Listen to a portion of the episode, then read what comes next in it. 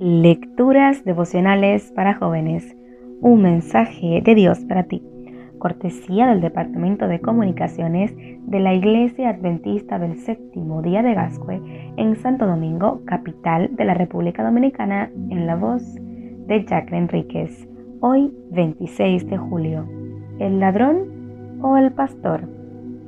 El ladrón no viene sino para hurtar, matar y destruir.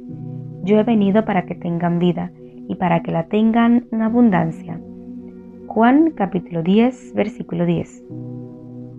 El ladrón busca el rebaño para hacerle daño, para robar, matar y destruirlo. No le importan las ovejas, por eso sus víctimas son ocasionales, pero cada vez que viene, los resultados son desastrosos.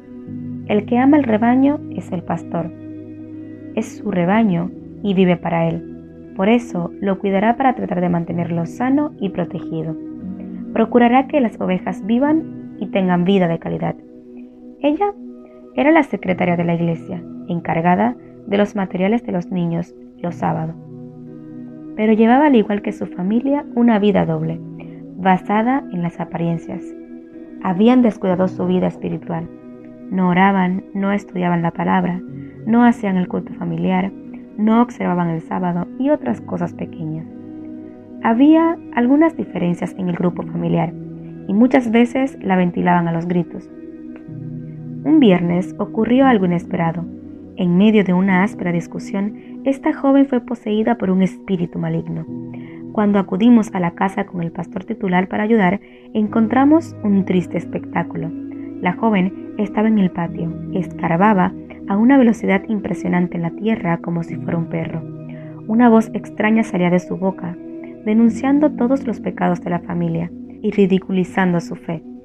Decía que era una bestia que moraba en la tierra y supuestamente escarbaba para marcharse a su morada. Gracias a Dios, en aquella oportunidad logramos ayudar a la joven que estaba siendo afectada por el demonio.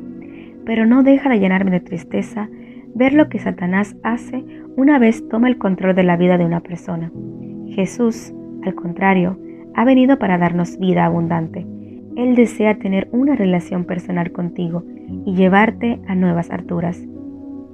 Por eso, el mensaje de Dios para ti hoy se encuentra en 1 de Juan capítulo 5 versículo 12. El que tiene el Hijo de Dios tiene también esta vida pero el que no tiene al Hijo de Dios no la tiene. Dios te bendiga.